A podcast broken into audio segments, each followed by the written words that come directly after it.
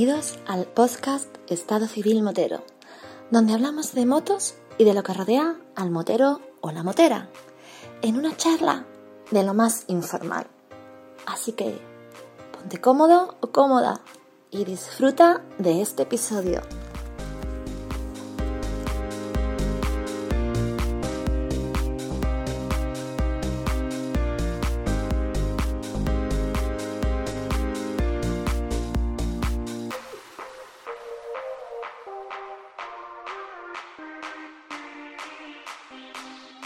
Pasa, chaval?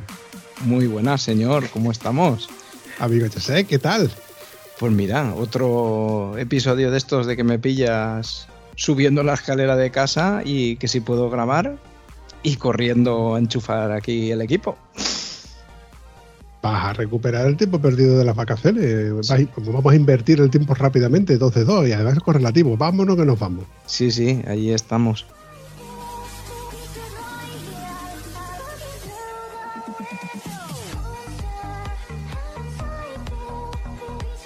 Pero bueno, no sé, a veremos qué me traes de sorpresa, porque siempre que me atacas así, no sé qué esperarme ni qué me voy a encontrar. Cierto, porque en esta ocasión no es el becario el que me trae al contertulio, soy, el, soy yo, el vampi, el que trae al contertulio para que hagamos aquí un, y bueno, iba a decir un, monotema, un monólogo, pero si dejamos que Antonio empiece a hablar como si no costara, luego a la hora de editar me duelen los oídos y tardo mucho tiempo en editar. ¿Es o no, Antonio? No sé yo qué quieres que te diga, ¿no? Estoy yo acostumbrado todavía a saber qué es lo que quiere o dejas de querer. Yo me debo a mi público, mi público me dice que quiere verme en los podcasts y tú me niegas la entrada. ¿Qué quieres que te diga?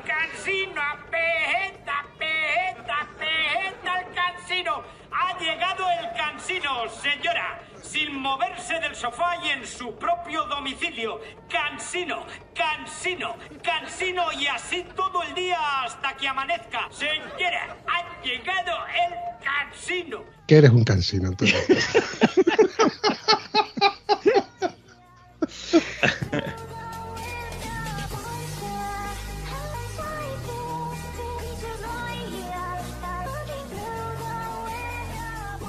hay una cosa que, eh, esta tarde hemos quedado para, bueno, casualmente yo andaba por tu zona y te pegué un telefonazo para tomarnos un café. Iba a sacar el móvil para hacer el, típico mini podcast que suelo poner de vez en cuando en el grupo de Telegram. Lo que pasa es que había mucho ruido y aparte estábamos en una conversación bastante fluida con una pareja que son amigos tuyos, que tú me lo has presentado. Evidentemente yo a él le he dado el pésame y a ella un beso. Partiendo...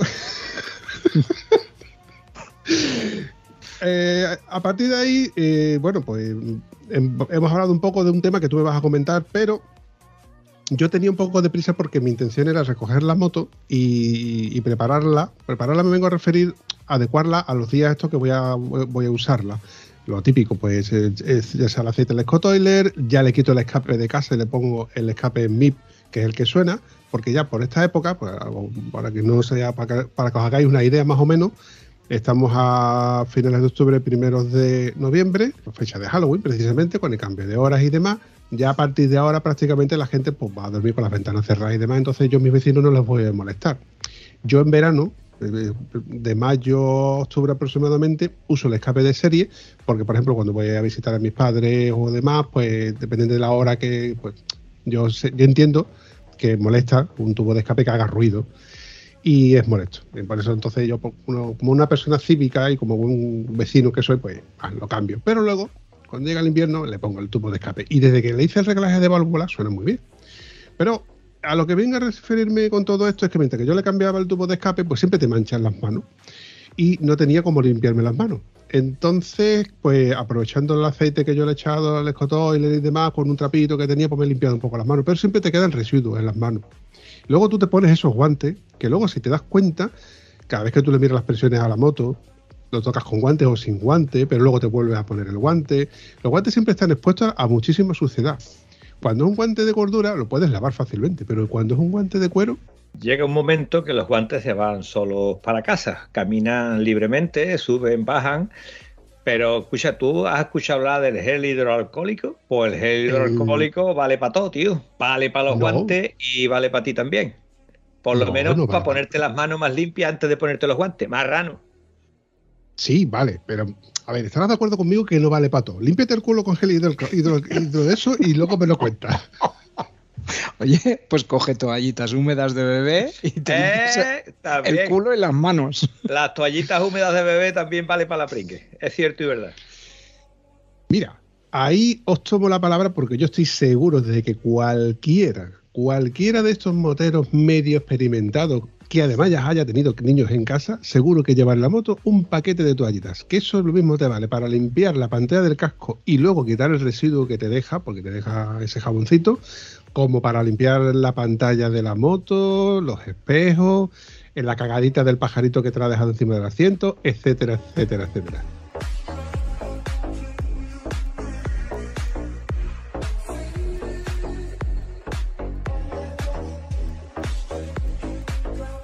Dos cosas. Una, las toallitas se secan, ¿vale?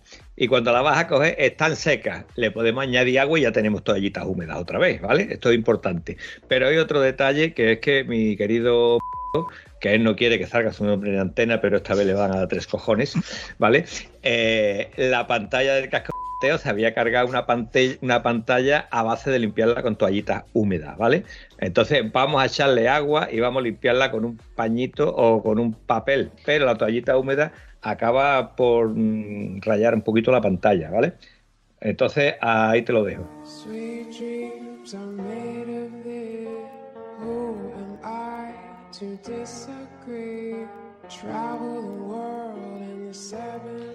Truco de tieso para cuando tengáis el paquete de toallitas seco, reseco. O cuando paréis en la gasolinera a repostar, os vais al baño y seguramente tenga eh, ese dosificador de gel, ¿eh? de gel, o sea, de gel limpiador, o sea, eh, jabón al fin y al cabo. Le echáis un poquito y lo mojáis un poquito y a la misma vez ya tenéis todas las toallitas y perfectamente tratadas y en perfecto estado de uso para la siguiente salida.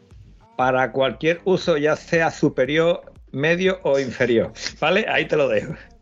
Evidentemente este consejo es mucho más factible que el de echarte gel hidroalcohólico en el culo. Eh, sí, es cierto y verdad. Pero yo he venido aquí a hablar de mi libro. Aquí se va a hablar de mi libro, aquí vamos a hablar del culo todo el tiempo. Porque yo he venido aquí a hablar de mi libro. Yo que sé en el, gra- en el grado, en el estado que tienes tú el culo ahora mismo. Me da igual. ¿Vamos a hablar de mi libro o no hablamos de mi libro? Pero, pero Que vamos no estamos por- hablando de mi culo, Antonio. Que no estamos hablando de mi culo, Antonio. Que tú eres el que has dicho de que se puede usar para todo y te he dicho que para todo no se puede usar. Vale, Límpiate vale. el culo con gel hidroalcohólico y luego me lo cuenta. Vale, aceptamos pulpo. Looking for something. Sweet dreams are made of this. Who am I to disagree? Pero vamos a ver, porque creo que tienes varios libros escritos últimamente y a ver, por orden de publicación, a ver qué es lo que nos tienes que contar, chaval. Pues mira, te cuento. Este fin de semana pasado he estado en la Raider. Un segundito, porque creo que se me ha corregido en un cierto episodio donde he mezclado Rider con desafío. Y la pregunta es la siguiente. Antonio, explícame resumidamente qué es la Rider. La Raider es una vuelta a Andalucía. Es decir, en el fin de semana, como dijo el Vampi, 24 a 48 horas, no. De viernes, sábado y domingo, incluso puede salir el jueves, a partir de ciertas horas, tiene que ser por la tarde, y sellar en algún punto. Eh, ocho provincias andaluzas, eh, de cada provincia se selecciona un pueblo, lo selecciona la organización, y no existe rockbook como tú dijiste en los podcasts estos que tú tienes sin mal informados. Eh, tú no llevas rockbook, llevas un pasaporte que te dice el nombre del pueblo y el sitio donde tienes que sellar. Entonces, claro, mm, tú vas sellando pueblo a pueblo y pueblo a pueblo que le toque, ¿de acuerdo? Entonces, en esta ocasión, como el podcast va a pasar para escribir un libro, entre otras cosas, perdí el pasaporte, ¿vale? Entonces habrá pueblos que no nombre porque no me acuerdo de dónde sellé y seguí para adelante.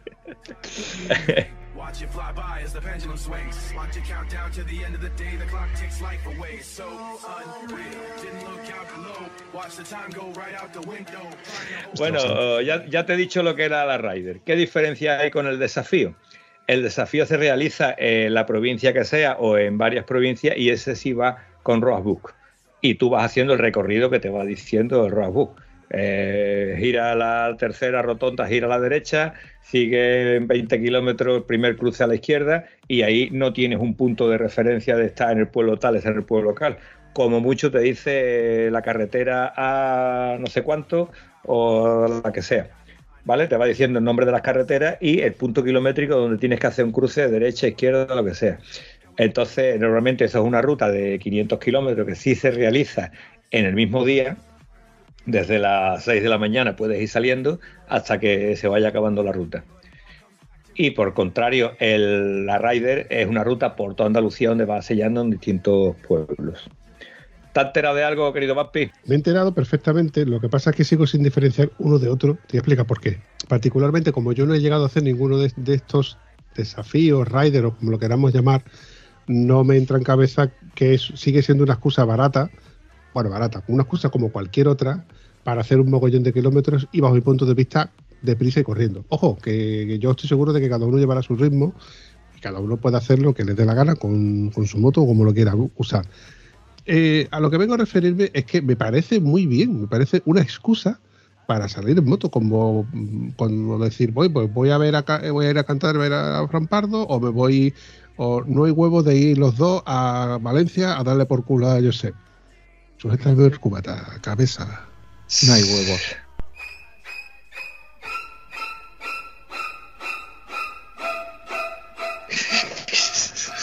Bueno, vamos a hablar con propiedad, ¿vale? Yo voy a visitar a Josep. Si tú vas a hacer otras cositas con él, yo no me meto. Allá tú y él, si os lleváis bien, hasta qué punto os lleváis. Yo lo visitaré, como mucho, comeré con él, ¿vale? Pero a la hora de dormir, él se va para un lado, yo me voy para otro y aquí tan amigos como siempre.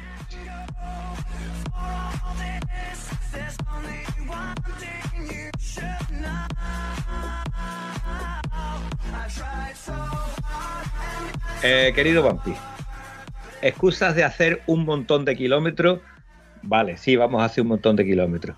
En, la, en el desafío, las rutas son entre 400 y pico y 600 kilómetros, ¿de acuerdo? Según el tipo de carreteras que sean, y deprisa y corriendo, cada uno marca su ritmo.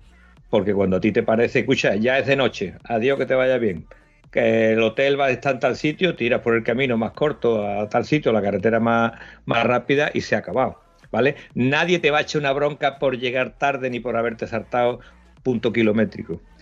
En el caso de la Ryder, tres cuartos de lo mismo. Tú puedes sellar las ocho provincias andaluzas o sellar dos o sellar unas. Al final hay una comida donde nos vemos todos, se hacen sorteos, se hace cosas, que está una cosa que es bastante, bastante buena, bastante divertida, ¿vale? Ahí te lo dejo.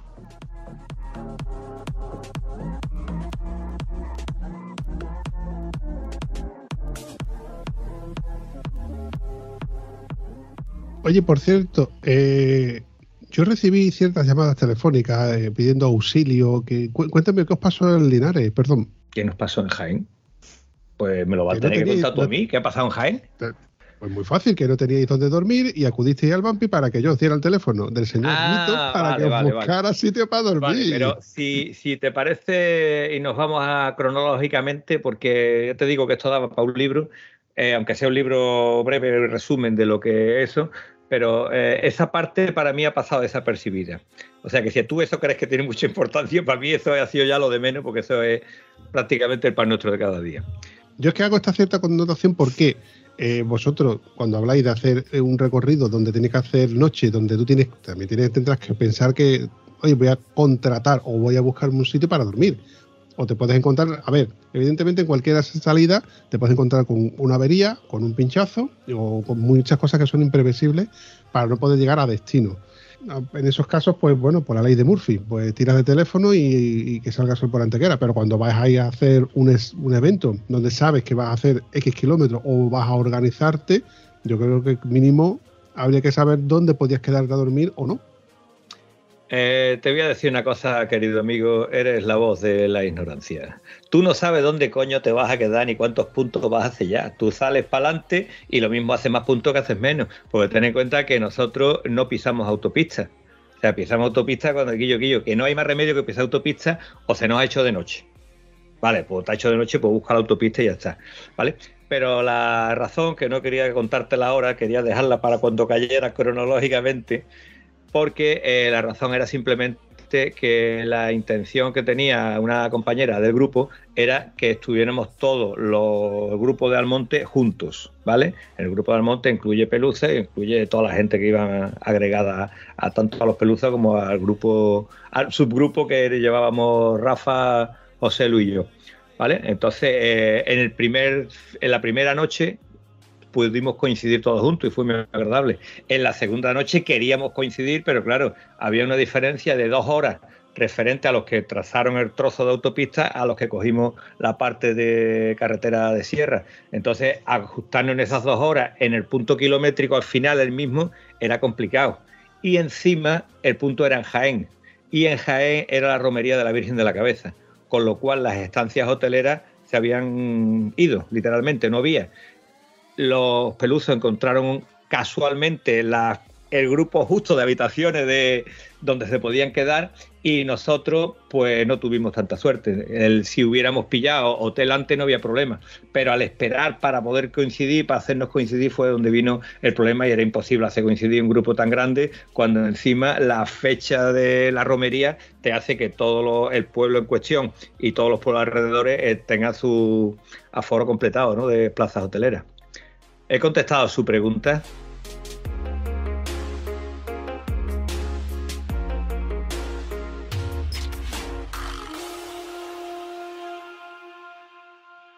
Me ha contestado perfectamente. De hecho, más o menos era lo que yo te iba a preguntar, porque lo que he dicho antes, ¿no? Es que te puede suceder de que hay algún motivo por el cual llegues dos horas antes o dos horas después de lo concertado. Entonces, incluso el, hipotético caso de que hubieseis hecho una reserva, pues, se volatilizaría. Y además con, con, el, con la de que no se puede cancelar el mismo día muchas veces. Entonces, Antonio, entiendo que esto solo te marcan los puntos donde debes de sellar. Allá por donde vayas tú, si te quieres meter por lo marrón o te quieres meter por carretera. Correcto. por donde quieras, pero, y, pero ¿tienes marcado el orden o tampoco? No, no, no, no. Esta es la, la parte positiva es que tú te encuentras en una ruta que hay 2.000, casi 2.000 motos, fíjate lo que te estoy diciendo, casi 2.000 motos y no coincidimos prácticamente.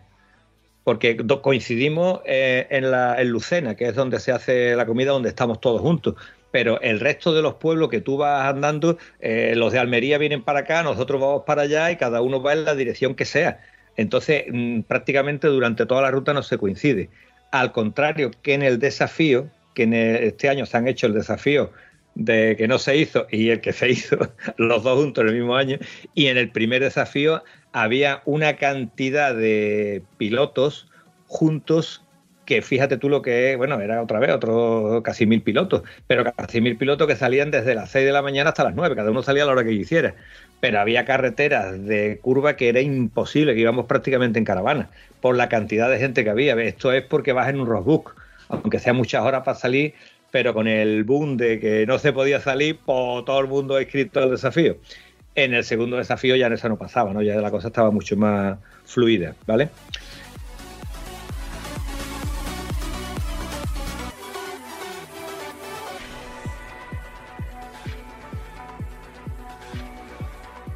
Eh, yo quería contaros una cosa, y es que eh, me he escuchado el podcast de Polo Cribillé hablando de los días de agua, todo lo que se puede hacer y la prevención y tal y cual. ¿Y qué quiere que te diga? No. Lo siento, Pulux, esto hay que recortarlo y mandárselo a Polo Cribillé y decirle, macho, esto no es así.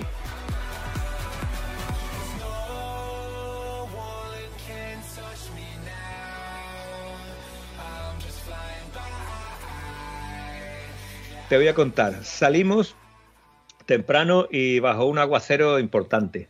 En la maravillosa carretera que ya hemos nombrado muchas veces eh, por su mal, perfecto estado de conversación, nulo asfalto, y allí prácticamente las rayas de la carretera eran invisibles.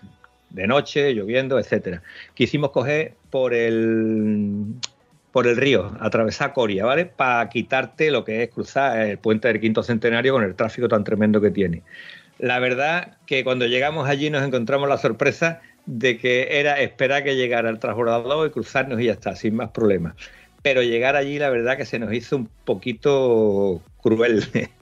¿En qué sentido? Pues en el sentido de que la carretera de eh, Almonte a Hinojos, la visibilidad era muy escasa. Pero tú sabes que hay unos catadióptricos en la carretera al lado, que tú dices, ah, pues voy por la carretera, voy por dentro de la carretera. Eso era de, de Almonte a Hinojo. El tramo de Hinojo a Pilas eh, era mucho peor a la hora de ver la carretera, porque la carretera es más estrecha. Entonces ya había menos catadióptricos. Seguimos el tramo de Pilas a Narcaza y ya había algún catadióptrico en toda la carretera. Tú sabes la tensión que te da conducir por lo negro, cuando lo negro y lo verde que está al lado casi casi tiene el mismo color, pues te ibas guiando por la vegetación que estaba fuera de la carretera. ¿Vale? Esto lo digo por aquello del tema de las ITV para los vehículos, cero ITV para, los, esto. El problema es cuando nos metimos en la carretera que va desde Analcaza a, a Coria, ¿no? a Puebla del Río, ¿vale? Que es una carretera que realmente es un camino asfaltado y esta no tiene ni catadióptricos ni pintura. Menos mal que cada 500 metros hay un paso de cebra allí para frenar la velocidad, un paso elevado, y ahí sabes tú ya que estás todavía dentro de la carretera. Aún así, tuvimos, bueno, así es hasta que llegamos a Coria, ¿vale? Eh, ahora te voy a contar por qué me he acordado de Polo Escribillé. Espacio patrocinado por Polus Cribillé. Seguridad en moto. Eh, este señor, amigo y podcaster, que me encanta cada vez que escucho algo de él, eh, dice que hay que tener prevención. Vale, pues me fui al suelo por la puta prevención. ¿Pero qué me estás contando? En una de las- Exactamente, me fui al suelo por la puta prevención. ¿Qué quiere decir esto? Que si tú vas conduciendo con un dedo encima de la maneta de freno y tu moto no tiene ABS, porque el mi querido Jesús Mari se la compró sin ABS, ahora pongo un pitío Jesús Mari, ponlo.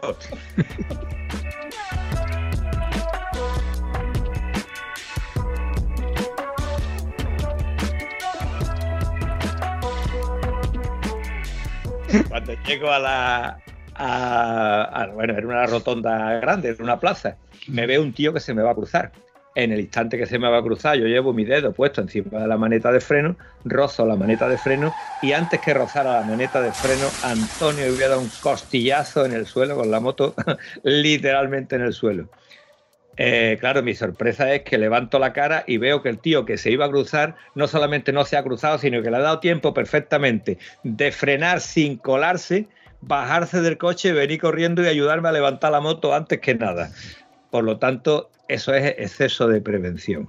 Si yo llevo mi, mi mano puesta en el puño, sin el dedito fuera, freno un poquito más tarde y veo que el tío se ha parado y me hubiera ahorrado ese cebollazo. Hay que decir también que a esto contribuyó que estaba lloviendo y el perfecto estado de las carreteras, que están literal- literalmente pulidas, pulidas hasta la saciedad.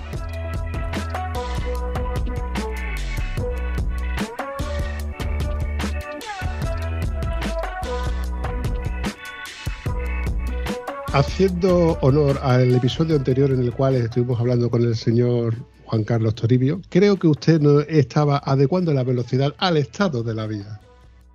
Pues macho, mm, tendría que haberme bajado de la moto y llevarla empujando, porque no se puede ir más despacio. O sea, si yo voy empujando la moto y pinzo el freno, me voy al suelo igual, se me cae la moto al suelo, ¿vale? O sea, eso era patinaje artístico. Pero esto no hizo nada más que empezar la ruta. Cruzamos el río, aquello estuvo muy bonito, eh, ¿cómo se dice? el transbordo, el del río Guadalquivir es una pasada, es, es algo que que no lo ha hecho merece la pena hacerlo porque te quitas el cruce de la autopista, que, o sea, el, puente Quinto Centenario, que tiene un tráfico aberrante, ¿de acuerdo? Te quitas eso, pierdes un poco de tiempo, pero la verdad que cruzar el río, ya sea de día o ya sea de noche, es un punto muy, muy, muy bonito. Mira, es una, una cosa que yo las dos veces que he estado por ahí abajo me he perdido y, y tengo pendiente. Pues nada, la próxima avisa, chaval. Si vienes a traición, cojones. Si has venido a traición y yo no podía llevarte, te hubiera llevado por los mejores sitios con muchísimo gusto. Ya lo sé, ya lo sé. Te voy a decir una cosa, creo que no te has perdido gran cosa porque cruzar el puente del quinto centenario a 60 kilómetros por hora porque hay cuatro o cinco radares ahí esperándote a cazarte en fila india por tres carriles cuando están los tres abiertos, porque luego normalmente suelen haber dos solamente, es aburridísimo e incesablemente, mm, ¿cómo te diré yo? Tenso, porque que si el coche de al lado, el coche de adelante, el coche a 60 kilómetros por hora, cuesta arriba, que luego son cuesta abajo, con lo cual se te embala un poquito más la moto. Es una putada, tío.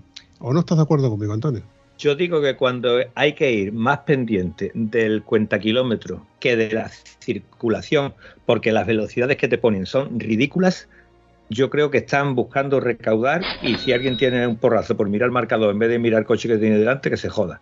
¿Vale? Pero bueno, esto es, otro, otra historia.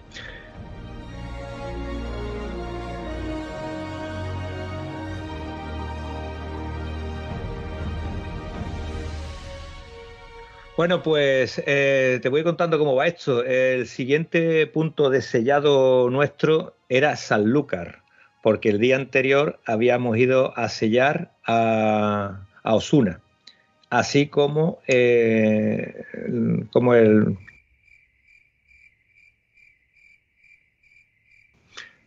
No me sale el nombre. En Huelva, el punto de sellado era uh, ese nombre que no me sale, Vampi, que tú no lo vas a decir nunca. Potríncame el pepino. ¿Cuál era? ¿Cuál era el pueblo? Joder.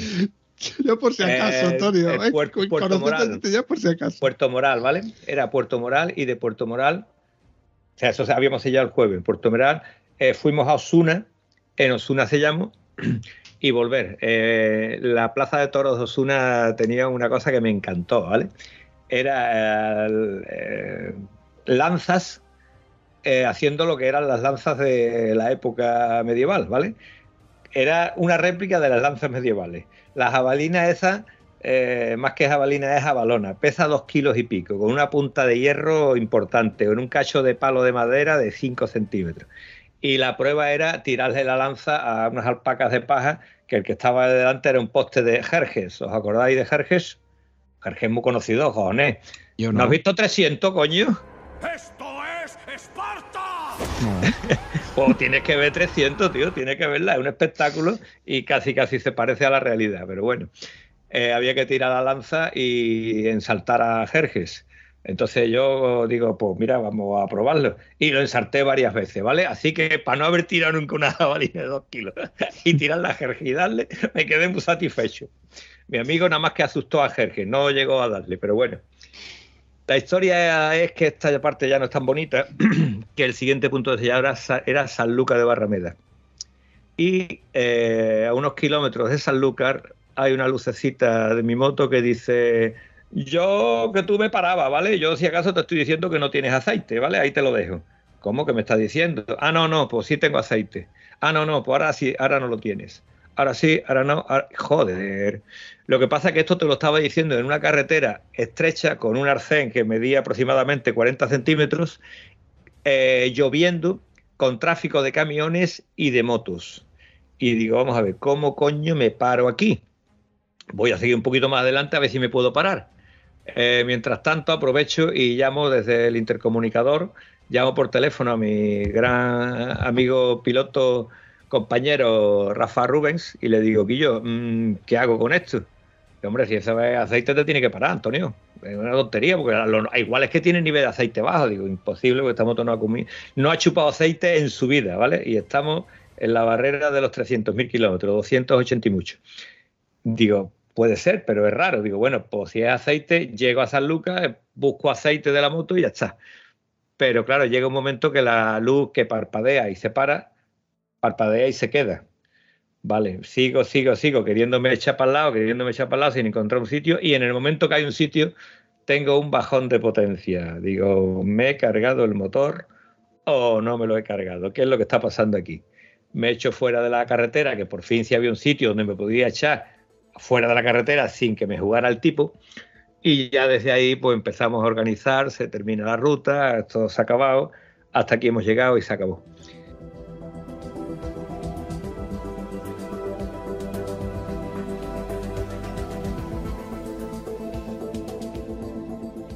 En ese momento tengo un compañero que se llama José Luis Escolar y me dice, no, no, tú, tú no te vas, nosotros nos vamos los dos al monte, cogemos mi segunda moto y te vienes con la otra moto. Digo, o sea, que ya, o sea, encima de que tienes una moto con las ruedas acabadas de poner sin estrenar, que me dejas tu moto para que haga la ruta, encima te quedas sin ruta para hacer la ruta con tu amigo Antonio. Mm, me parece demasiado, ¿vale? No, no, yo me quedo y tú sigues. Que, bueno, insistió. Eh, yo nunca había cogido una 1200 LC para tantos kilómetros, entonces lo que le dije, digo, "Oye, yo me voy en la grúa.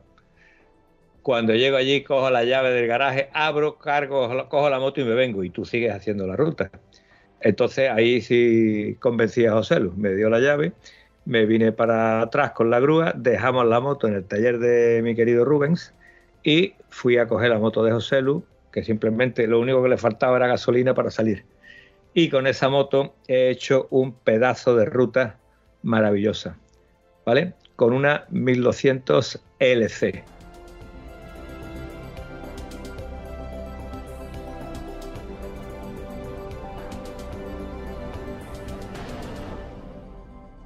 Aunque ya lo hemos comentado en algún otro episodio, pero por curiosidad me gustaría que tú comentaras por qué José Luis Escolar tiene dos motos. Pues tiene dos motos porque tiene una maravillosa Adventure, anti, vamos, eh, no sé si es de 2006 o 2007, y eh, le salió la ocasión de comprar la LC de otro amigo común con el que hemos hecho bastantes rutas. La moto estaba bastante buena, sabíamos que estaba perfecta y estaba en precio. Entonces José la compró y dije, mira, compro esta y pongo la otra a la venta. Y por estas cosas del destino, pues no, ha vendido, no ha vendido la Venture. Y como ha seguido cogiendo las Venture y ha seguido cogiendo la, la LC, ahora va y le gustan más las Venture que la LC. ¿Cuál es la verdadera razón que te, la verdadera razón que te hace que te guste más una moto vieja que una moto más nueva, con más tecnología, con más electrónica? Pues mire usted, la misma que la mía. Si se me cae mi moto, no me duele. Se me cae la moto, la levanto y sigo para adelante. Entonces, cuando tú te sales de, lo negro y te metes por lo marrón, que la moto se vaya al suelo, es una cosa que tiene bastante posibilidad, ¿no? Entonces, no es lo mismo que te vaya una LC, que viene muy equipada, viene unas defensas altas, bajas, de protector de culata, viene muy bien la moto. Vamos, la moto está, está para tirarte de barriga. La única razón que me hace no tirarme de barriga es que yo me lo pasé muy bien con la LC. Es decir, me lo pasé también con una moto de veintitantos mil euros como me lo pasaba con la mía vieja de 300 mil kilómetros. Igual de bien. ¿Me explico?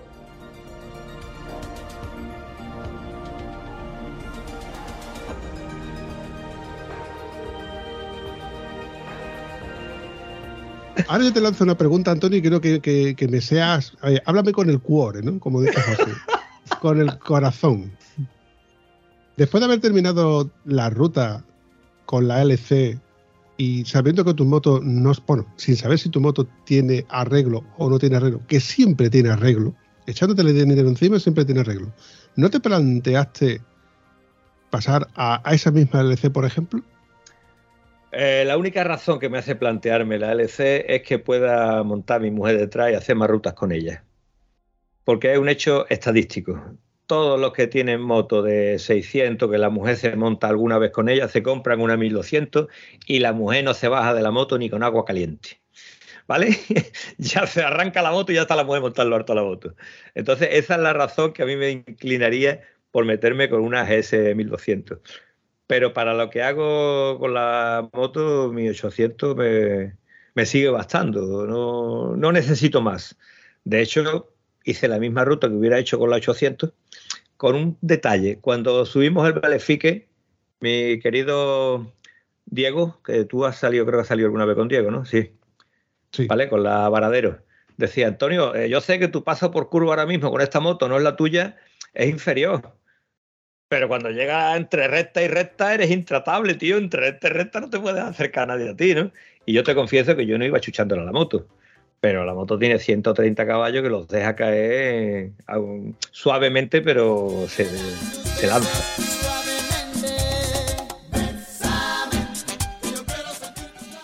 Suavemente. A ver, Antonio. Las R1200 son las motos pa' tonto. Y que conste de que no lo digo porque los usuarios sean tontos, sino porque yo tengo la prueba irrefutable de que todo aquel que ha pasado de una moto a las R1200 con el telelevel, paralevel, con las suspensiones electrónicas del ESA, etcétera, etcétera, etcétera, van más rápido que con las motos anteriores. Está estadísticamente, probado.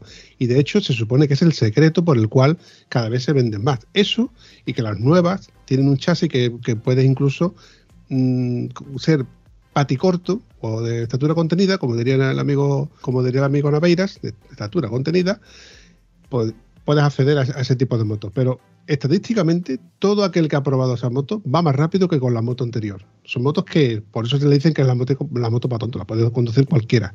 Yo estoy seguro que tú entre recta y recta ibas más rápido, pero dame tiempo que luego en las curvas seguro que recupero. Al final irías más rápido con una que con otra. La pregunta, Antonio, yo quiero que seas sincero, Antonio. Vamos a suponer que la moto, porque tienes dos opciones, arreglar el motor abriendo el motor con el sobrecoste que lleva eso, o comprar otro motor y fiarte de- del estado de- de- de- del estado que haya tenido ese motor y el trato que haya tenido ese motor, que eso es complicado. O, evidentemente, comprarte una moto nueva. Hace poco, nuestro amigo chico, el, el de Hinojo, se ha comprado una exactamente igual que la mía, con no llega a 30.000 kilómetros. Los precios están rondando entre 6 y 7.000 euros. 7.500 a lo mejor, exagerándolo un poco. Una moto del 2007-2008 te puede costar 7.000 euros. Por 7.000 euros y echándole un poquito más, ¿no te compras una LC? O sea, quieres decir que me planteé comprarme un LC en lugar de seguir con la 800, ¿no? Era la pregunta, No, no te porque me ha liado cuando tú no- has visto. Tú dices que me compre otra 800. A ver, yo me pongo en tu lugar y a mí se me estropea el motor y tengo que buscar otro motor. Porque ya me queda la incertidumbre de si el motor que tengo ahora mismo, con ya con 300.000 kilómetros, mal contado, me merece la pena hacerle, o sea, abrirlo por completo, ver el daño que tengan hecho en, cilindros y etcétera, donde no haya llegado la lubricación y volver a cerrar. Eso es un sobrecoste en horas de- de taller muy grande. Casi que me merecería más la pena y al menos quedarme tranquilo con un motor de segunda mano. No un motor nuevo, pero un motor de segunda mano. Un motor de segunda mano que puede costar 2.000 euros, 1.000 euros. Mil euros. Sobre Mil mil pavos euros. anda la cosa, ¿de acuerdo? Un Vale. motor eso está sobre mil pavos. Pero cuando yo volví, eh, Rafa estaba hasta arriba de trabajo y me dice, Antonio, vente y empieza a desmontar la moto porque si no yo no le puedo dedicar tiempo ahora mismo que necesita tu moto. Entonces, tú sabes, hay que quitar defensas, hay que quitar el eh, pedal de, ¿cómo dice? el soporte del pie, estribera, hay que quitar eh, palanca de cambio y acceder al cárter. Una vez que quitas el cárter, tienes que, tienes que esperar a que se termine de reír Bumpy, que no sé de qué carajo te está riendo. Si fuera su moto la que se hubiera roto, igual se reía menos, puta. Venga, que cuéntame de ¿eh? cuéntame-. Te voy a decir por qué me río. Cuando, cuando Rafa Rubén te llama por teléfono para decirte, Antonio, vete para acá y empieza a quitarle la montón de chuchería y de porquería al Aliexpress que tiene montando Que lo de sabía. moto, que aquí pierdo yo todo el puto día. Vamos a ver. La cara- la cara que se le ha quedado. atrasado. He dicho atrasado, perdón, quise decir retrasado mental. Tienes que quitar la defensa. Precisamente la defensa no es China. Los indignados. Los indignaditos. Ahí me ha tocado la fibra. Indignaditito. Quito la defensa, quito el cárter. Sigue riéndote. Y no, y tu moto se va a romper también. Te lo recordaré el día que se rompa tu moto. Te lo recordaré. Aunque al paso que tú la usas te puede durar 300.000, no otros 300.000 kilómetros. 300.000 kilómetros cogiéndola para ir el pan. Esos son unos 20 años, Vampi. 20 años para hacer todos esos kilómetros. Pero vamos. yo al menos no. Pero yo al menos no tendré que pegarme un día quitándole horas de trabajo al, al mecánico para quitarle el montón de chuchería que tiene tú encima de la moto. A ver, Cansino. Papi, papi, el cárter está abajo. Que tú le quites un reloj de presión que está arriba. No es necesario quitar un reloj de presión. Es, necesario quitar unos focos antiniebla. ¿Te acuerdas los focos antiniebla? Eso sí hay que quitárselo, ¿vale? Y la defensa. Se ha acabado. Una vez que quitas la defensa, tienes que quitar las triveras, porque si no puedes quitar las triveras, no puedes sacar cárter. tienes que quitar la palanca de cambio porque hay que quitar la palanca de cambio. Y una vez que has quitado todos los tornillos del cárter, tienes que quitar los tornillos de la masa de embrague, la tuerca de la masa de embrague, para acceder a los piñones que te encuentra cómo están los piñones. Y resulta ser que los piñones de la bomba de el piñón de la bomba de engrase va cogido a un piñón que va justo detrás del embrague, ¿vale? Estos piñones son de plástico. El piñón de la bomba de embrague le faltaban cuatro dientes consecutivos, pero el piñón de la bomba de engrase le faltaban todos. Desdentado estaba la criatura. ¿De acuerdo? Entonces, estos piñones son los que hemos pedido y ahora falta arrancar la moto a ver si la moto tiene algo o no tiene nada. ¿Cómo te quedas? Me quedo temblando. Claro, es que otra cosa no hay.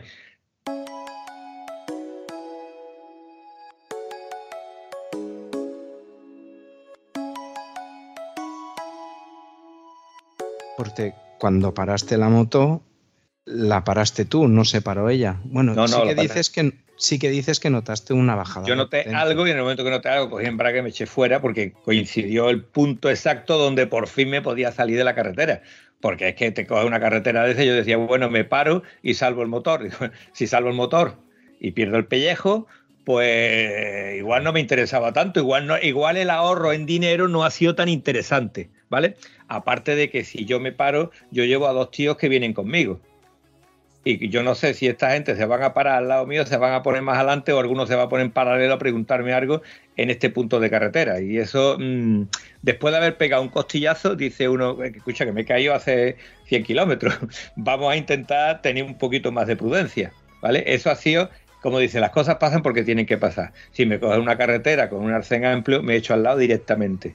Si te coges un día que no está lloviendo, pues no te lo piensas siquiera, porque incluso... mm, hay visibilidad, hay cosas, pues te echas al lado, no tienes, no tienes arcén, pero tienes visibilidad. Pero ahí eran demasiados factores eh, juntos. Fíjate tú que yo estaba pensando que podía ser de noche. No, no, eh, de noche no, pero estaba lloviendo y hacía un punto de, de poca visibilidad, ¿vale? ¿Y escuchaste algún ruido fuera No, de lo no. normal? No, no, no, no. La moto no hizo ningún tipo de ruido. La moto iba rodando sin engrase y ahí fue cuando yo me eché fuera y poco más. Bueno. Entonces, a partir de ahora hay que ver si ha habido daño o no ha habido daño. Y no lo vamos a ver hasta que no le ponga los piñones.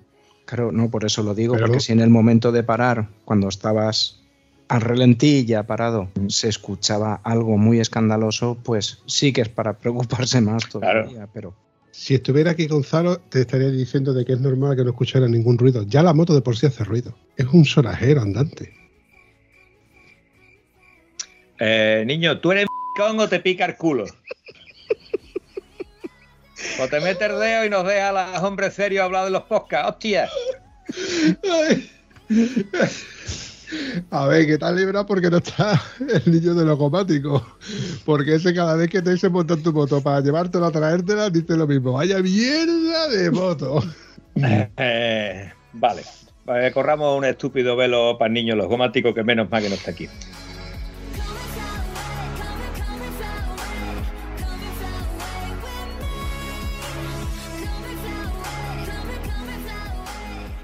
Bueno, pues como no tenía bastante, cogí mi pedazo de LC una vez que dejamos la moto aquí y nos fuimos, habíamos quedado a ver dónde quedábamos. Entonces, el temor que teníamos es que los tíos siguieran la ruta y se fueran directamente a Lubrín, que era el pueblo donde se sellaba en Almería. Los demás puntos de sellado yo ya me los había perdido. Pero mire usted por dónde los astros se alinearon y solamente hubo que llegar hasta otro que no me sale. no, Motril. ¡Ah, me ha salido Motril! Quedamos en Motril. Y en Motril tuve la alegría de que estaba eh, José Lu, el otro chico que venía con nosotros, así como eh, la Corporación de los Peluzos y algún agregado más. ¿De acuerdo? Entonces nos encontramos todos allí, la comida la hicimos juntos y la verdad que era bastante, bastante agradable. Una pregunta fácil. Sí, o sea, ¿e- ¿este año te escondieron también los platos como el año pasado o no? No, no, eso, eso cuando escondieron los platos fue en la comida de, Lucena. Ahí todavía no, ha llegado la comida de Lucena. Y no llegó, ahí te lo dejo. Bueno, el siguiente punto de sellado era Lubrín, donde nos paramos a comer Y ahí ya empezamos en el grupo, o empezó a ver, no, que cogemos por aquí, ah, no, pues yo esa carretera no la cojo, ah, no, pues esto tiene muchas curvas, ah, no, pues esto tiene pocas. Entonces fue el momento en que dijimos, ¿ves cómo no se puede ir en un grupo grande? A lo que yo dije, sí se puede ir en un grupo grande, pero hace falta que el grupo sea como el grupo que hemos formado. ¿Sabes cómo se Tengo un grupo de WhatsApp nuevo, ¿sabes cómo se llama? Se llama desorden mental. ¿Por qué se llama así? Porque todos tenemos el mismo desorden mental. Es decir, nos cargamos un día 14 horas de moto para hacer cualquier ruta, al día siguiente caen 16 y dice, podíamos haber hecho un poco más y todos estamos de acuerdo en hacer más. Pregunta fácil, Antonio. ¿Quién, quién ha creado el grupo? Eh, Rafael Rubens. Coño, qué pena, joder, macho. una vez que yo pensaba de que tú habías creado otro No, no, no. grupo y esta vez era el, el- No, tú el mira. que has creado el desorden. El grupo de. Yo creé el grupo de Almontañers, ¿vale? Y lo creé con todos los que salíamos en moto. Es decir, hay un montón de gente que tiene moto, pero a la hora de cogerla no la cogen, ¿no? Entonces yo creé el grupo y se llama Almontañers porque antes yo pertenecía a un grupo que se llamaba Africaners. Y yo decía, que africanes, yo no he ido a África, el otro no ha ido a África, de los cinco que iban a ir a África fueron dos. Entonces el africaner no, entonces yo creé el grupo por para- paralelismo, creé el Almontañers, ¿vale? Y resulta ser que del grupo Almontañers salíamos siempre los mismos. Entonces de ese grupo, los que salíamos más alguno nuevo, que realmente sí salen, se ha creado el desorden mental. Y la verdad, eh, el, grupo de desorden mental era una frase que yo decía, y además lo he dicho aquí alguna vez, que lo fantástico es tener amigos que tengan tu mismo desorden mental, ¿no? Y de ahí Rafa tomó la idea y le puso con bastante buen criterio el desorden mental. Estoy deseando ver el momento en el que os decidáis compraros unas camisetas que pongan desorden mental. Pues no sé si va a ocurrir, porque tuvimos mucho éxito con unas camisetas de los peluzos, que la liaste parda, de puta. La liaste parda con todo su... Pero eso lo vamos a dejar para otro podcast y vamos a meter en el grupo a todos los que se comieron el marrón que tú liaste, ¿vale? Eso tiene que ser un día que esté Gonzalo y Mateo para hablar del tema este en cuestión.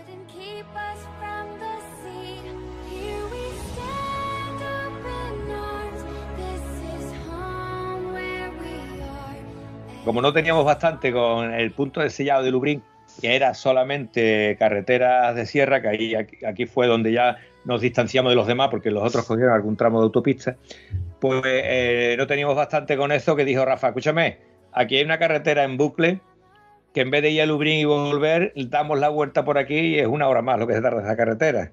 Esa carretera tenía curvas, curvas, curvas, curvas y más curvas, pero con un estado de asfalto como están las carreteras bien mantenidas y bien recuperadas, que hay tramos que el asfalto brillaba por su ausencia, pero así era maravilloso. Y hicimos este maravilloso recorrido. Y acto seguido, cuando llegamos, vino el primer conflicto, porque eh, que yo cogí, bueno, pues venirse para acá a comer, tal y cual. Vamos a ver, chaval. A la hora de comer, se come. Como decía el amigo Tony, yo nada más que he visto de mal humo a Antonio a la hora de comer, eran las 3 de la tarde en Galicia, no nos daban de comer en ningún lado. Vamos a ver, ¿cómo cojones a las 3 de la tarde están cerrados los sitios donde se puede comer en Galicia? Si era la feria del pueblo. Es la feria del pueblo y llegábamos a un sitio, no, no, ya está cerrado.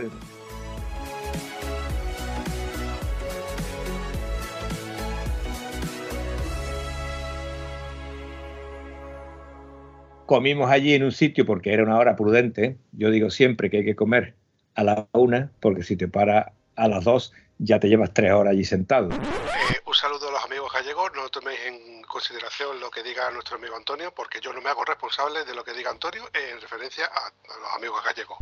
Continúe, por favor.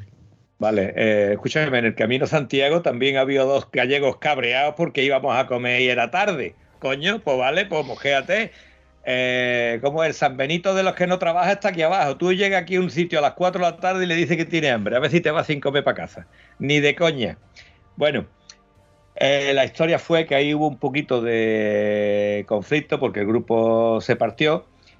Y de ahí vino eh, lo que la llamada de Gonzalo, porque no acabamos de alcanzar a, a esta gente que nos llevaban bastante ventaja y no acabamos de coincidir en qué sitio íbamos a buscar. Y claro, lógicamente no es lo mismo encontrar un alojamiento para cuatro que encontrar un alojamiento para once. ¿vale? Que era donde estaba la cuestión. La ruta sigue y el siguiente pueblo de Sellado, que estaban celebrando lo que es el día de- del cáncer de mama y todo esto, había una feria ahí, muy, una feria, un espectáculo montado todo para sacar fondos para, para el cáncer de mama. Pues allí, cuando meto la mano para sacar el pasaporte, eh, he perdido el pasaporte. Y yo dije, bueno, he pegado un talegazo, he roto la moto, he perdido el pasaporte, pues mira, sin pasaporte ni nada. Digo, mira, chica, yo soy el 860. Dime, pon un sellito de que he estado aquí, ¿vale? Y escríbelo aquí que este gilipollas ha perdido el pasaporte, a ver si al final me dan algo o me van a mandar a mi casa. Tengo una curiosidad eh, mórbida, Antonio. ¿Dónde te puso el sello?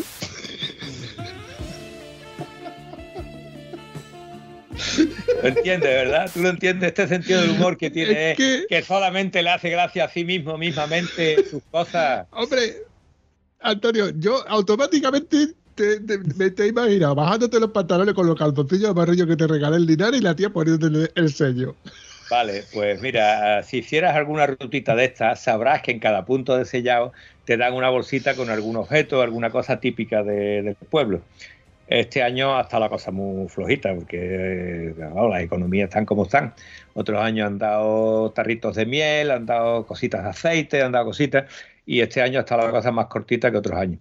Pero bueno, en la bolsa del, del pueblo, una bolsa de papel con el sello del pueblo, el escudo del pueblo y todas estas cositas, te daban un pañuelo, te daban algunos algunos detalles, ¿no? Y en esta bolsita es donde nos pusieron, eh, toma, aquí tiene el sello de que has pasado por aquí, pero mala suerte si has perdido el pasaporte.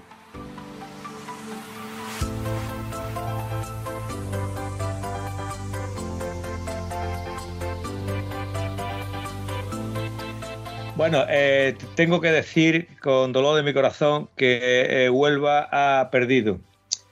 Ha perdido la hegemonía que mantenía desde hace unos años de las carreteras en peor estado de conversación de España, ¿vale?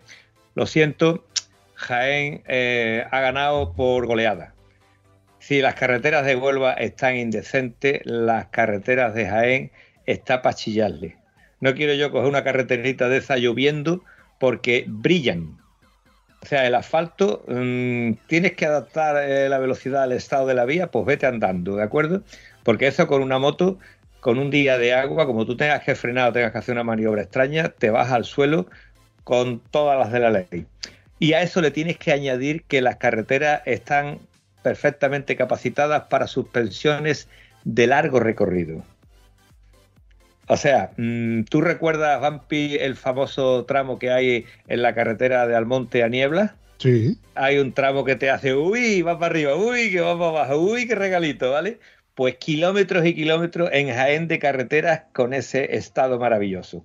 Kilómetros de carretera que tú dices, escucha, levanta el culo de cuando en cuando porque te está prestando las vértebras de los leñazos que está metiendo esto. Eso con una trail en modo confort.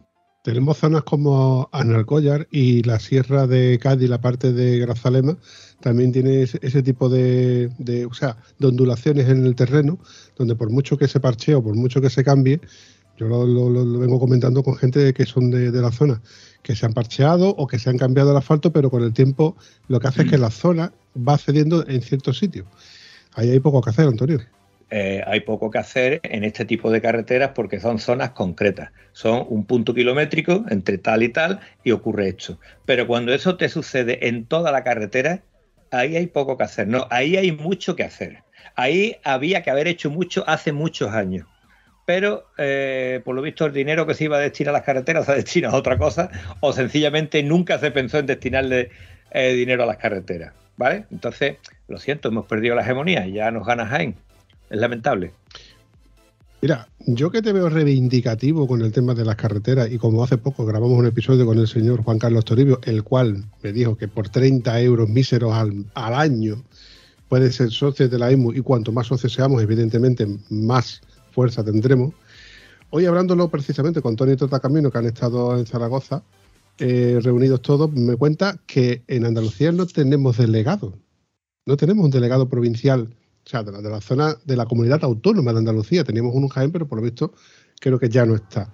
Entonces yo te propongo a ti o a aquel que se quiera presentar como delegado de la zona de Andalucía, Pues a la candidatura de, de- de- de- la IMU, que evidentemente mm, nos pueda llevar para la- adelante cualquier evento en donde vayamos a echarle un cable o ne- necesite nuestra ayuda, etcétera, etcétera, etcétera.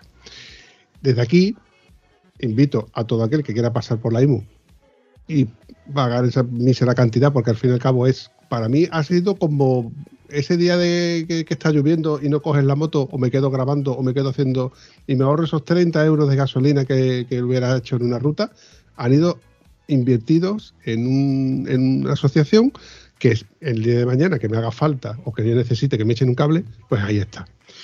Y yo, Antonio, te invito a que seas tú el delegado, el que vaya a las manifestaciones a, y coja ese megáfono y se cague en los muertos de la conversación de carretera.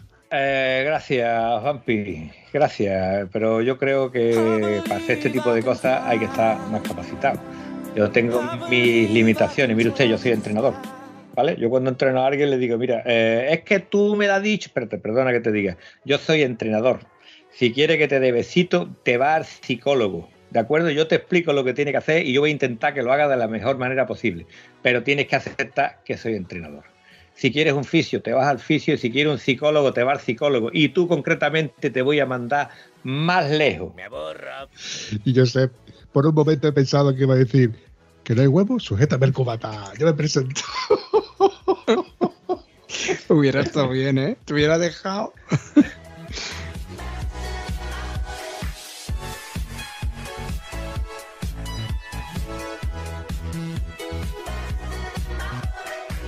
Eh, yo quería hacer una- un resumen de, del viaje este, ¿vale? Es muy simple. Eh, cuando te dice, Quillo, ¿cómo ha estado la ruta? Y digo, me he acordado de la última vez que estuve en el restaurante y me preguntaron, ¿cómo ha estado la comida? Y le dije, si la sopa hubiera tenido la temperatura del vino, el vino la da del pavo y el pavo la lechuga de la camarera, el- la cena hubiera estado perfecta. ¿De acuerdo? Pues esto mismo es lo que nos ha pasado en la ruta. Si no hubiéramos tenido esa cantidad de agua jugándonos el tipo mientras íbamos por las carreteras sin ni un puñetero punto de referencia, ni pintura, ni nada, carreteras deslizantes, si además de eso no me hubiera deslizado mi costillar sobre la plaza de Coria, si además de eso no hubiera roto la moto y si además de eso el metepata del grupo no hubiera dividido el grupo en vez de agruparnos como estaba previsto, hubiera sido una ruta fantástica. Fíjate hasta qué punto el metepata del grupo nos dividió, que a la hora del almuerzo dijimos, podemos almorzar, está con todo el personal y hacernos después un viaje de autopista hasta casa o hartarnos de carretera secundaria hasta que lleguemos a casa. Y llegamos a las 9 de la noche a casa comiendo en una venta de carretera. Les dimos los tickets de las comidas a gente que habían ido allí y comimos en una venta de la carretera y lo pasamos estupendamente a la vuelta. Ahí te lo dejo.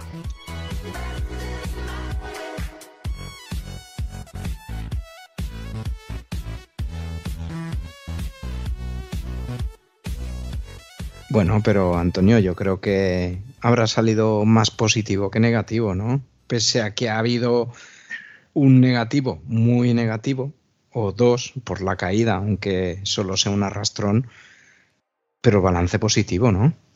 Sí, eh, lo que te dije al principio, eh, te veo un poco deprimido. Digo, pero estoy deprimido, dice, porque estás viejo, gordo y calvo. Digo, no, porque se me ha roto la moto, ahora estoy más deprimido que antes. El balance positivo hay que tenerlo porque hemos hecho lo que nos gusta, hemos disfrutado mucho y hemos aprendido. ¿Vale? Entonces se aprende e intentamos que la siguiente ruta, por lo menos los errores que cometamos sean distintos. Oye, cuando me has dicho de que volviste a darte un arrastrón, he caído en la cuenta de que compramos un chaleco Airbag. No me digas que te saltó. Eh, te voy a decir una cosa, yo me alegré de que no hubiera saltado. Eh, aprovecho que hemos dicho esto porque eh, lo que soltó fue la hebilla que coge el chaleco. Me quedé con la cinta, la saltó la cinta. ¿Cómo está eso? Explícalo. Vamos a ver, el chaleco airbag lleva una pieza que tú atas a la moto, ¿de acuerdo? Y eso lleva una, un clip de plástico, ¿vale? Eh, como lo- el cinturón, eh, que tú haces el cinturón que te hace clic, la otra Mm. parte del cinturón es un laberinto de, por el que pasa la cinta y eso se supone que la tiene que retener. Pues ya sea por la vibración, ya sea por lo que sea, eso se ha ido aflojando. Y en el momento ese que yo me fui, se, se salió la, la cincha. Eh, naturalmente ahora lo tengo puesto atado con un nudo con una brida encima. Con lo cual ya eso, por mucho que tire, no se va a soltar el nudo. Pero la piececita de plástico en cuestión fue la que falló. Entonces, lo- hay que decirlo a todos los que tenemos el fantástico chaleco este, que puede ser un mal montaje que yo le haya hecho, o puede ser que esa pieza, por lo que sea, eh, tienda a soltarse. Eso, eso te iba a decir yo, que es un punto a revisar los que lo tenemos como otro punto de mantenimiento antes de salir a hacer kilómetros. Fue un fallo, yo me alegré porque realmente fue una caída que no tenía mucha historia, fue caer temparado prácticamente, pero fue un costillazo, un costillazo que me separé de la moto y me quedé con la cinta del chaleco. Es decir, si la misma caída me hubiera costado 26 euros y, y no hubiera pasado nada, pero lo lógico es que hubiera saltado.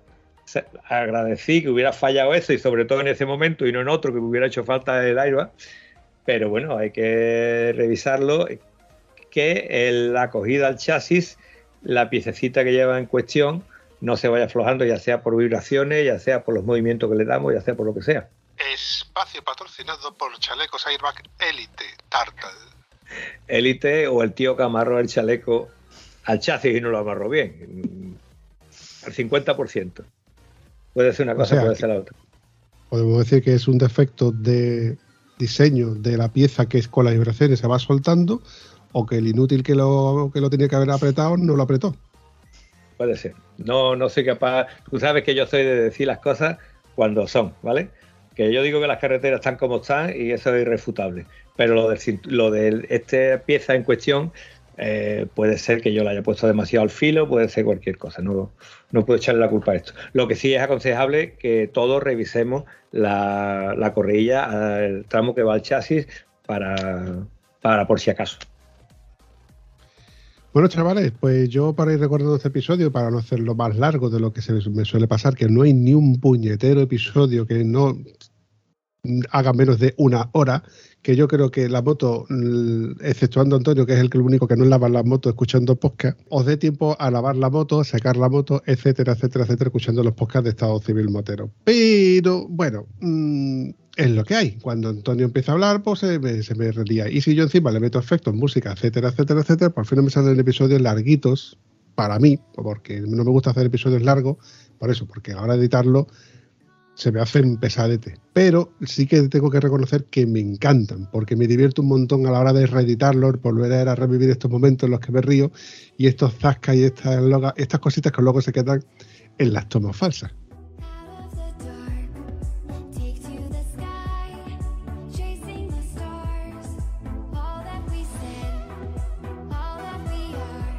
Eh, no quiero despedirme de esta audiencia que tenemos tan maravillosa sin decir los pueblos que hemos visitado eh, en la fantástica Rider, ¿vale? Porque antes, como había perdido el pasaporte, digo, hostia, pues, por lo menos decirlo, ¿no? Porque realmente son pueblos que tú has pasado por el lado y no te has parado a verlo en la vida. Y nada más que cruzarlo te hace pensar que es el espíritu de la Rider. Eh, yo aquí tengo que volver. El pueblo que te ha gustado, tú dices, yo aquí tengo que volver. Entonces, Osuna, la verdad que me gustó. El punto de sellado de Osuna estaba muy bien. El punto de sellado de San Lucas de Barrameda no puedo decir nada porque me quedé a 12 kilómetros. ¿Vale?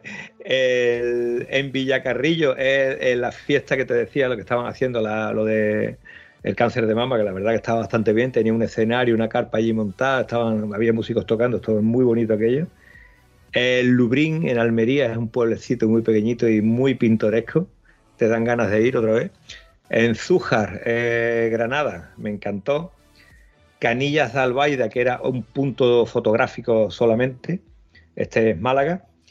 Y falta decir los que he nombrado al principio, que era lo- los que sí me acordaba, que era Puerto Moral, en Huelva, que merece la pena para el que no conozca Puerto Moral, que es un pueblecito muy pequeñito de la Sierra de Huelva, muy bonito y con un entorno de carreteras maravillosas. Si te vas a, la a visitar el pantano de Aracena, aunque ahora mismo la verdad que da dolor de ver el nivel del agua tan bajo que tiene este pantano, como todos los pantanos, ¿vale? Además, hay una carretera que va desde Puerto Moral hasta... ¿Cómo se llama? Minas. El cabe- el pueblo minero, pueblo minero del norte. Eh, no me sale, que nunca me sale. Pero bueno, es una carretera, era, era pega, ¿vale? Es una carretera, si subí de Puerto Mora para arriba, no preocuparos que la carretera no existe.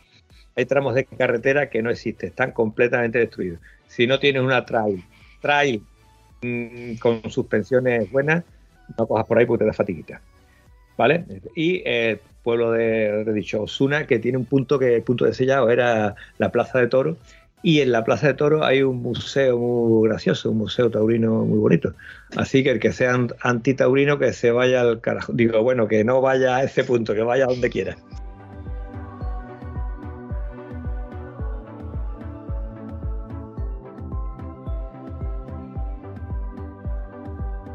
Bueno, pues nada.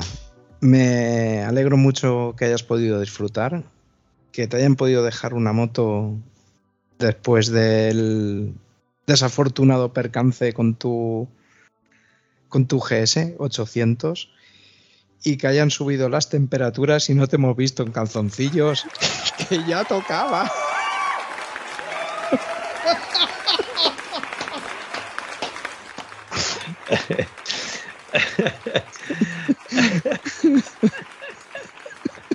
Qué aplauso más bueno va a sonar por ahí.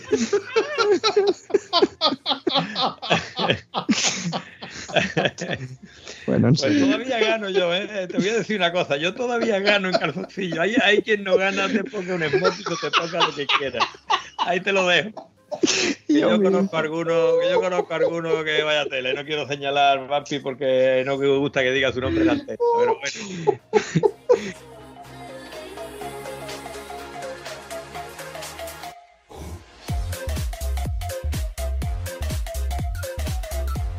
Me alegro de volver a verte, que haya ido todo muy bien y volver a escucharte, amigo, que siempre es un placer.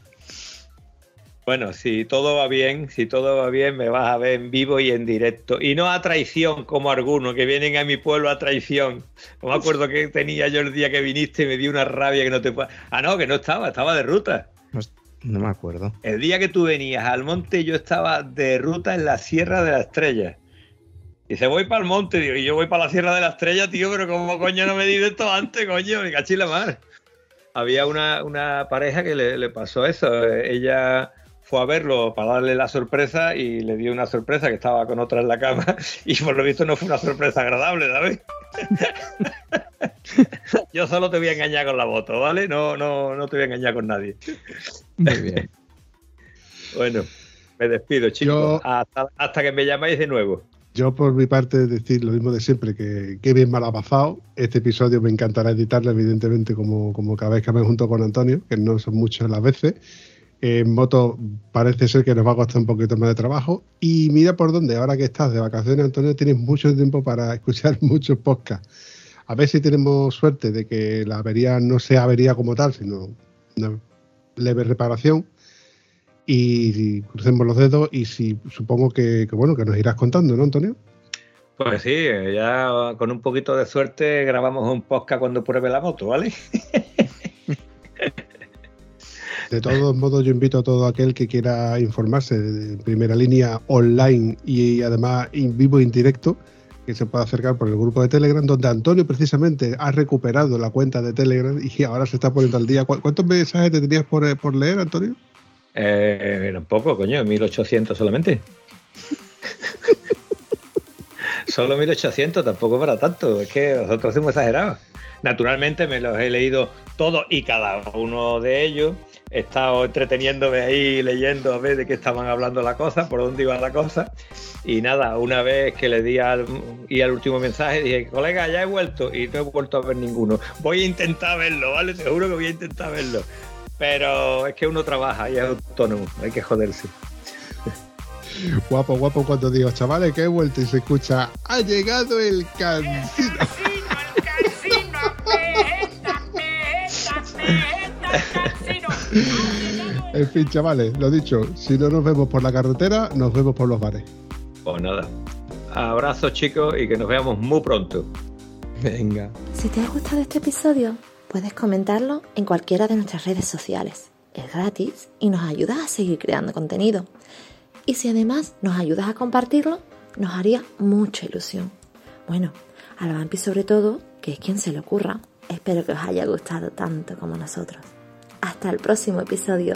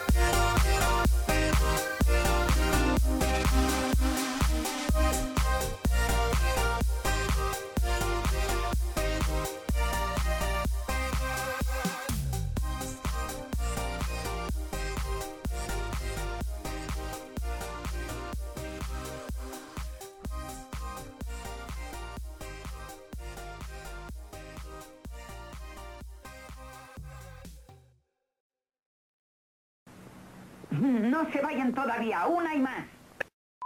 ¿Qué quiere yo? ¿Qué quiere? ¿El otro? Eres tú, ¿Qué Joseph, eres tú, habla. Yo solo me ha quedado. Hombre, cuando. cuando- Esto es lo que me gusta.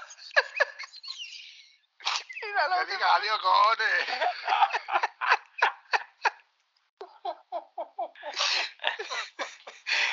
y te lo querías perder.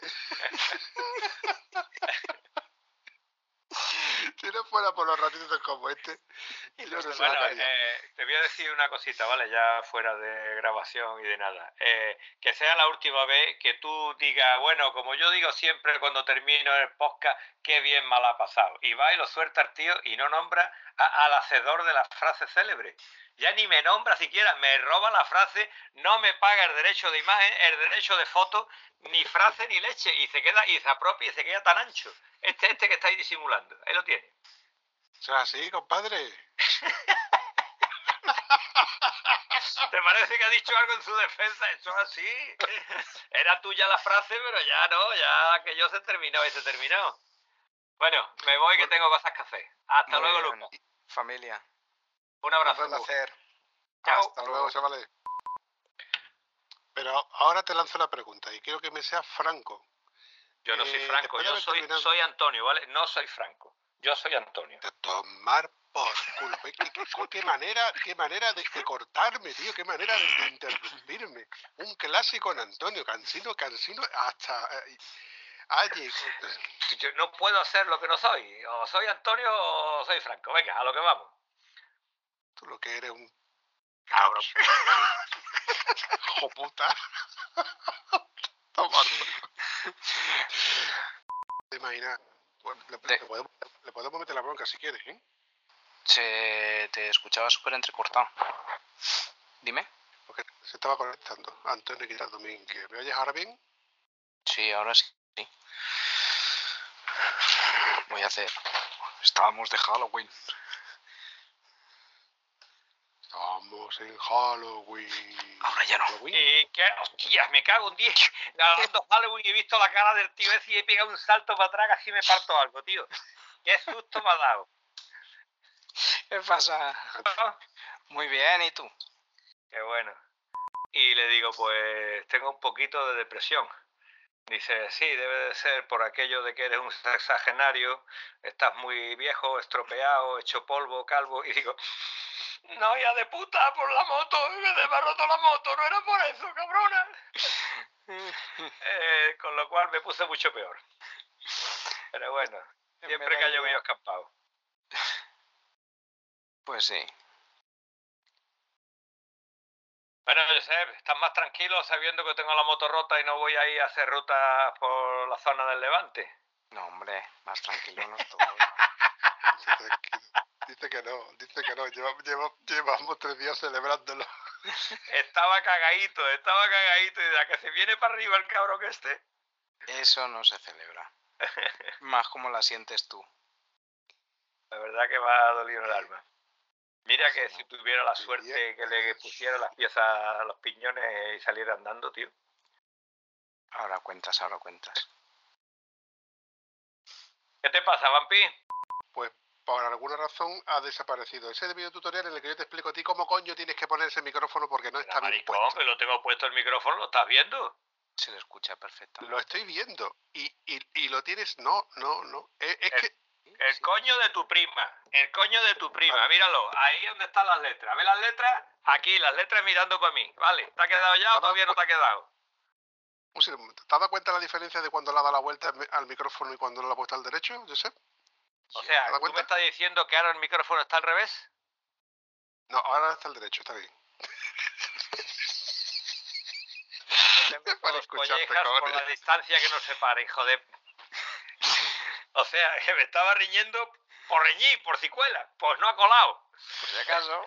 Pues no, no. No, Bueno. no, te estaba riendo porque me salía de los mismísimos co- cojones. Efectivamente. ¿Podemos empezar, mire usted? Sí, pero antes quiero aclarar una cosa. Yo sé, te has perdido un momento muy guapo en el cual Antonio va a pedir el café y le digo, "Ch, ¿qué te he parado? Que pida primero la señorita. Y se ha quedado como diciendo, pues tienes razón, el vampiro. Me ha, dado, una hostia sin mano ni nada y me ha hecho la... Ha sido, ha sido memorable, memorable.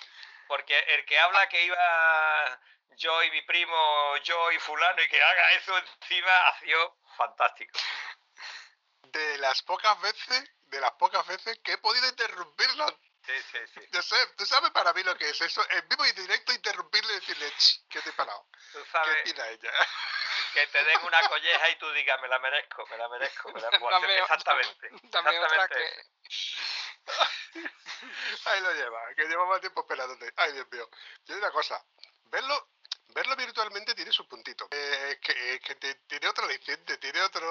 La tienes puesta de modo que, que se te ve a ti muy, raro, Antonio. A ver ahora. ¿Mejor ahí? Mucho mejor, mucho mejor. Mucho mejor. ¿Tú sabes, sabes qué es lo que yo hago? Las dos lámparas que yo tengo las enfoco hacia adelante para que el reflejo sea lo, lo que, lo que veis vosotros. Aparte que la cámara... la- yo me compré, me compré una cámara en, en Chino Express y es de puta madre. bueno, bromas aparte, bromas aparte, eh, ¿quién, ¿quién quiere ser el primero? Pues yo mismo, ¿no? Pues, Eh, ¿qué vamos pasa? a hablar de la... de la- meter tema de la Rider, ¿no? Vale, pues empiezo yo. Entonces empieza, empieza Josep, sí, empieza Pues Josep, perfecto. sí. Porque si no, esto va a ser un monotema, a Perfecto, eso un lo digo. monólogo. Si es que yo no tengo nada que contar hoy aquí, era por ver A a ver, Antonio. Sí, sí, No, hombre, sí, sí. eh, yo tengo para hacer un monólogo, pero lógicamente eh, eso es muy aburrido y muy coñazo, ¿no? Entonces mucho mejor que vayamos metiendo puñitas, que pregunte qué tal, cómo fue, cómo ha sido, cómo esto, cómo lo otro. ¿Vale? Muy bien. Pues ¿Tú crees que yo te iba a dejar que tú lo convirtieras en un monólogo? No, nunca en la vida. Cuando, cuando Josep, tú empezaste a decir que si podía, que si no podía, tal y cual, lo que le dije fue que yo, si puedes bien y si no, sin problema, porque aquí no nos vamos a aburrir, porque nosotros sin tema hemos grabado hora y media, así que con tema, de tú. Dilo. No, me di, cuando, cuando dijiste si podía o no podía, se escuchó de fondo, no hay huevo. Cuando me quitaste el móvil, yo dije, sujétame el cubata. Aguanta ver Cuba. Aguántame el cubata.